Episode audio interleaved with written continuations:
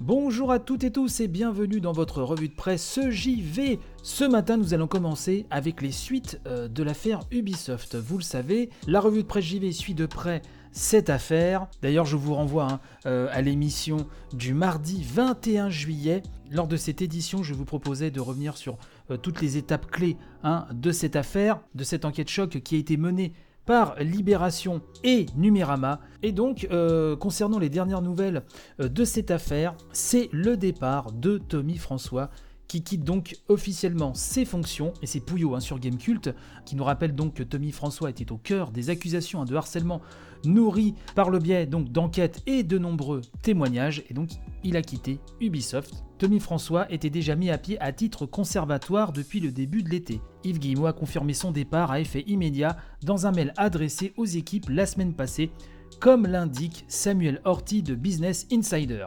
La news de Pouillot nous rappelle que Tommy François était notamment décrit hein, comme l'un des rouages hein, de la culture toxique au sein de l'éditeur, un élément connu pour ses agressions physiques et ses comportements déplacés, mais jamais sanctionné. On nous rappelle que le PDG fondateur hein, Yves Guillemot a multiplié depuis les interventions en interne, nous en avions parlé dans cette émission, euh, pour présenter ses excuses personnelles aux employés tout en s'engageant à transformer profondément la gestion des ressources humaines, aussi bien du point de vue de la culture d'entreprise que celui du rythme du travail. Je vous laisserai lire l'intégralité de cet article, le lien est dans la description de l'émission comme d'habitude, et je ne manquerai pas de vous donner les nouvelles informations quand elles tomberont concernant donc cette affaire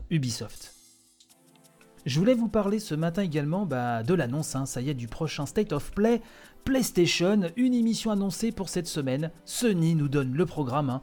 C'est Romain Mahut qui nous parle de ça sur Gameblog et qui nous rappelle que la rumeur parlait de la diffusion d'un nouveau State of Play au début du mois d'août. Eh ben, la rumeur disait vrai puisque Sony vient d'annoncer que le prochain State of Play sera diffusé donc le jeudi 6 octobre à 22h de Paris. Autrement dit, je ne suis pas couché pour vous préparer cette émission pour vendredi matin.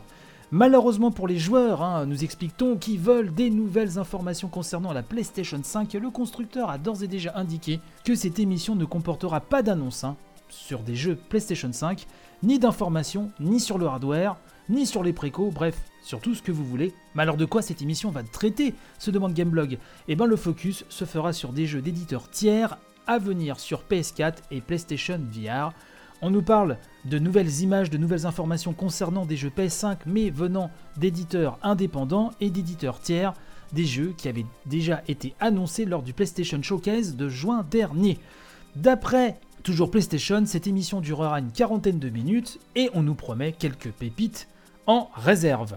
Donc attendons de voir cela, euh, aucune info sur le prix, sur la date, même si des choses commencent à fuiter un petit peu, mais ce ne sont que des rumeurs et vous savez que je n'aime pas trop commenter les rumeurs dans cette émission, donc on attendra d'avoir des informations plus officielles là-dessus. Alors je sais pas si vous avez vu euh, passer ça également, mais Sony a communiqué sur la compatibilité des périphériques PS4 sur PlayStation 5, hein, lesquels fonctionneront, lesquels ne fonctionneront pas. On a notamment appris que la manette DualShock 4 et les manettes tierces hein, sous licence officielle PlayStation fonctionneront avec les jeux PS4 qui tourneront sur votre PlayStation 5. Donc la DualShock 4 sera compatible, mais pas pour les jeux PS5, hein, seulement pour les jeux PS4. Concernant le PS Move hein, et la manette de visée euh, PlayStation VR, ça, ça fonctionnera parfaitement sur les jeux PSVR pris en charge sur PS5.